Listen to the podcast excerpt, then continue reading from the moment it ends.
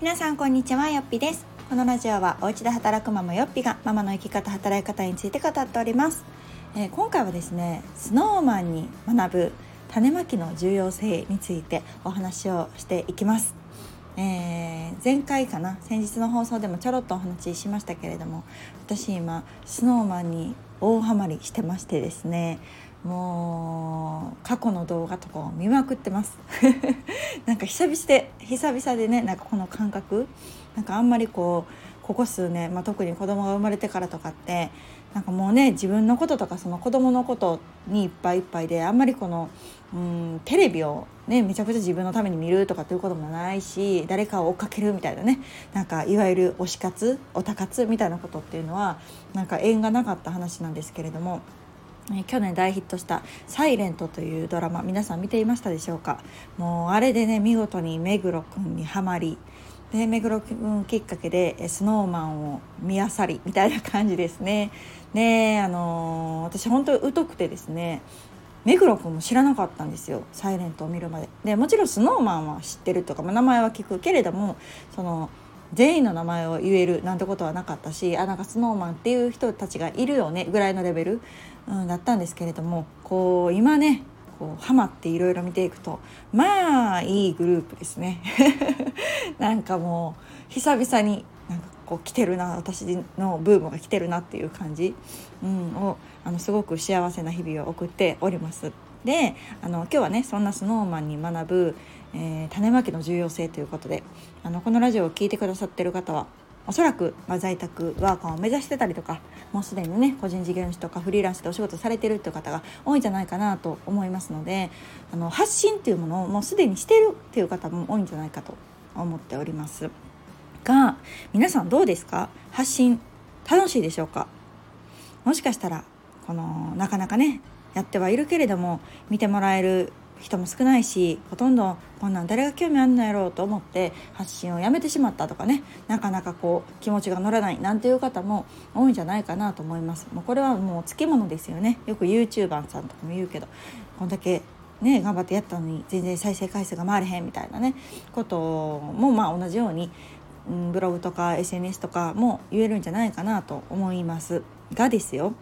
やっぱり種まきは大事だよねっていうことを今回私は snowman を見て感じました。っていうのも、あのー、もうね snowman はデビューしてちょうど3年らしくって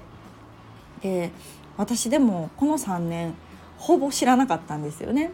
で、まあ、もちろんジャニーズっていうのはその前にジュニア時代があってデビューするまでも長いしでデビューよっしゃできたと思っても、まあ、なかなか最近のね、まあ、私が知らないだけかもしれないですけど私のあの小中学時代っていうのはそれこそ V6 近畿 TOKIO とかねでその人だった嵐とかっていうのはもうファンだろうがファンじゃなかろうがみんな知ってるみたいななんか若いものだけじゃなくっておじいちゃんおばあちゃんとかお父さんお母さんもそのメンバーの名前が言えるぐらいの認知度っていうのがあったと思うんですけどやっぱりそれよりちょっとした関ジャニ∞ぐらいまでかな私も分かるのが。うんそれより後にデビューしたグループっていうのは私もやっぱりね顔は分かっても名前が分かんなかったりとかこの子はどのグループなんだみたいな方たちがもう10周年とかっていうねあの歴があるのにまだあんまり私は認識できてなかったりするんですけれどもまあでもそういう、うん、今ちょっと時代というか、まあ、アイドルも多いしねデビューしたからといってじゃあもう嵐みたいにね国民的な誰もが知ってるアイドルになるかっていうとなかなかそれも難しかったり、まあ、するのが時代なんじゃないかなと思うんですが。まあ、今回おそらくあの「サイレントの大ヒットによってね目黒くんきっかけで SnowMan にハマったっていう人はもうたくさんいると思うんですよ。であれだけ流行ったドラマっていうのもなんか久々だなと思うしやっぱり目黒君の演技もすごかったし、まあ、あのビジュアルとかもね本当に素敵だなと思うんですけれどもそれで「えこの子って SnowMan なん?」えスノーマンってどんなんなんやろ？で初めは目黒君見たさんに見たけれどもうわスノーマンかっこいいやん。ダンスもこんな踊れるしえこんなになんかバラエティ的要素もあるしえ YouTube もやってんの？みたいな。えインスタだってアカウントあるやん？みたいな感じで私はこういろんなところにこう手を出し始めたんですけれども。でもねそれがすごく大事なんじゃないかなと思って。で、まあ、あの種まきとか言ったらめっちゃ失礼ですけどでもこれだけの認知度を得るまでにいっぱいねやっぱり発信っていうのをしてたんだなっていうのを今回私は気づいたというか、まあ、知ることができたんですね。で、まあ、過去の動画とか、まあ、特に YouTube とかっていうのはもう SnowMan のアカウントを持っててとかで遡ってみるとそのデビューした時からもちろん動画も上げてるしその前のジャニーズジュニアの時代もね動画をたくさんアップしていて振り返ればもう数年前から動画とかを発信してるんですよねそのグループで。なんか私は知らなかったけどでもそれが今時を経て見てもらえる回数っていうのがきっとねもう爆発的に増えたと思うんですよね。なんかこのサイレントブームによって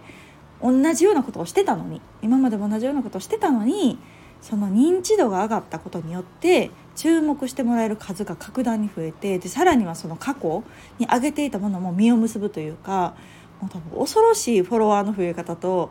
えー、再生回数の回り方をしてるんじゃないかなと思うんです。でもそれはやっぱり過去やってきてたからなんですよね。その発信があったから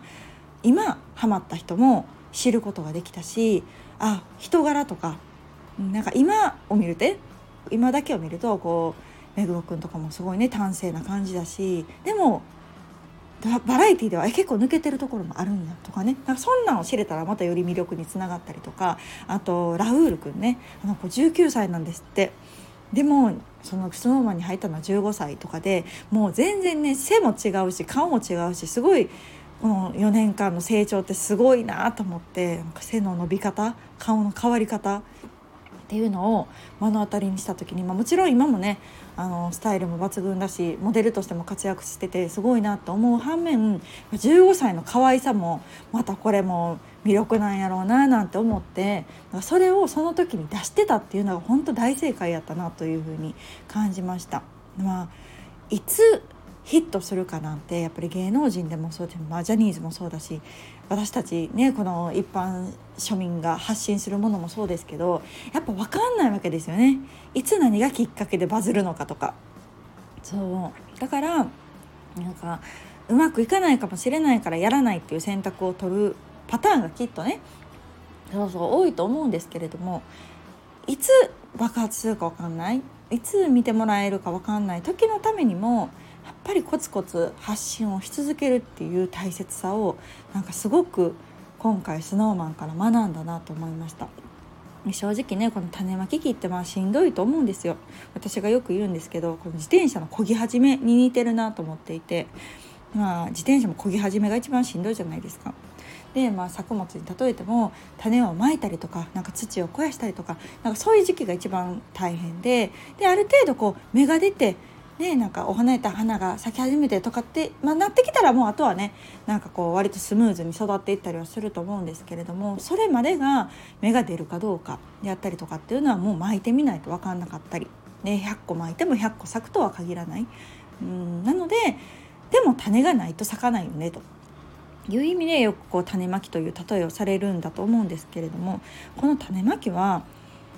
しとかないと空花咲かんよねっていうところ。うんでそれの当時は、うん、自分の時間だったりとか労力だったりとかを使うかもしれないし、まあ、それに対する見返り見てもらえる回数とかっていうのが比例しないって思うかもしれないけどやっぱやり続けるって大事やなと思いましたね。まあ、もちろんねあの正しい努力の仕方はする必要があると思うしうん継続するだけ継続してりゃいいっていうもんでもないと思うんですけれどもでもいろんな成功する要素の一つに継続するっていうことはすごく大切なんだなと感じました。うんなんか今回もねその「サイレントの第1話が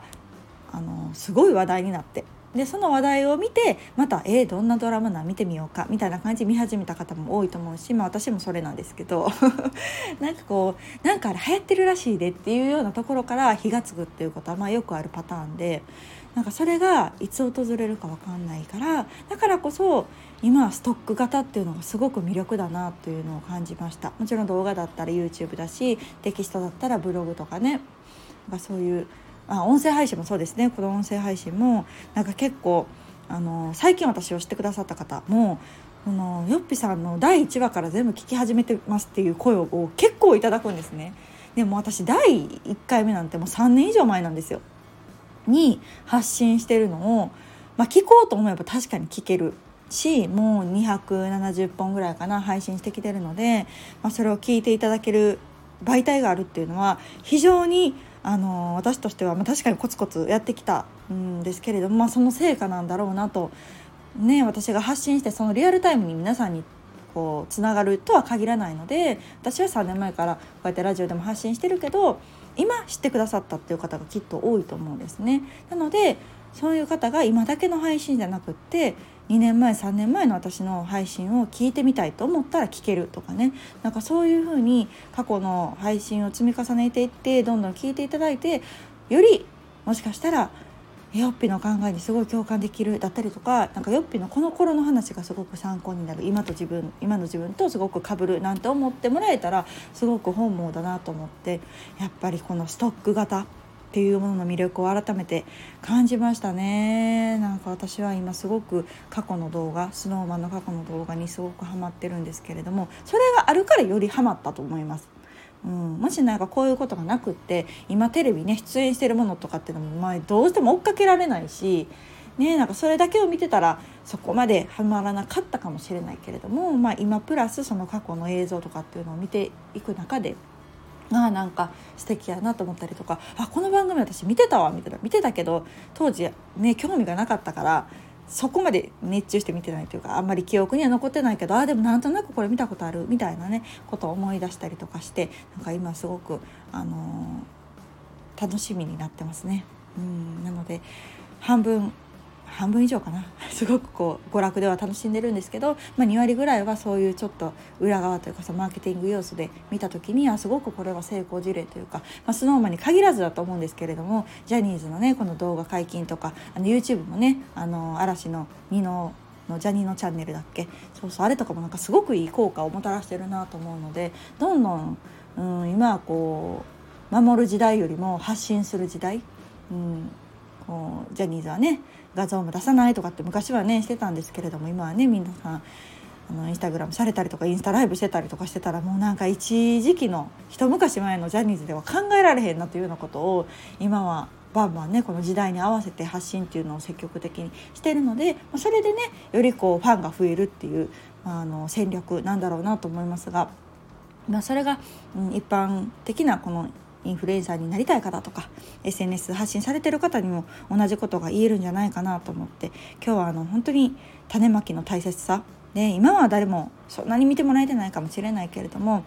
いつかバンと見てもらえたり気づいてもらえた時にあこの人過去にこんなんしてるんやとかっていうのを見てもらえる素材があるっていうのは非常に有効だなと思うので、うん、ちょっとしんどいなと思う方も是非続けられたら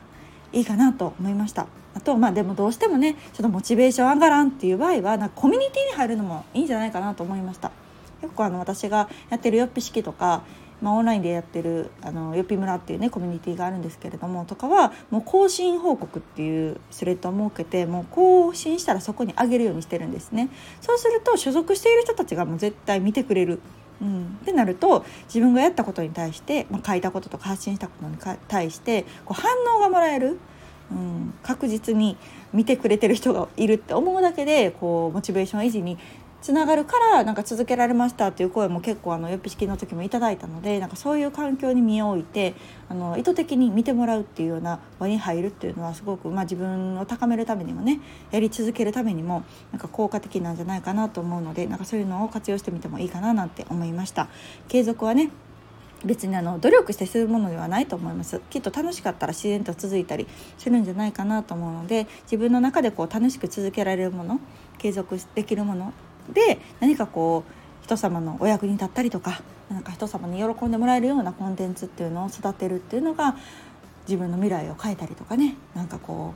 う、うん、新たな選択肢道が広がる。あの今は誰でも手に取りやすい手を出しやすい。うん発信の時代だなと思いますので是非今コツコツやってる方一緒に頑張りましょう。ではまた次回の放送をお楽しみに。さよなら。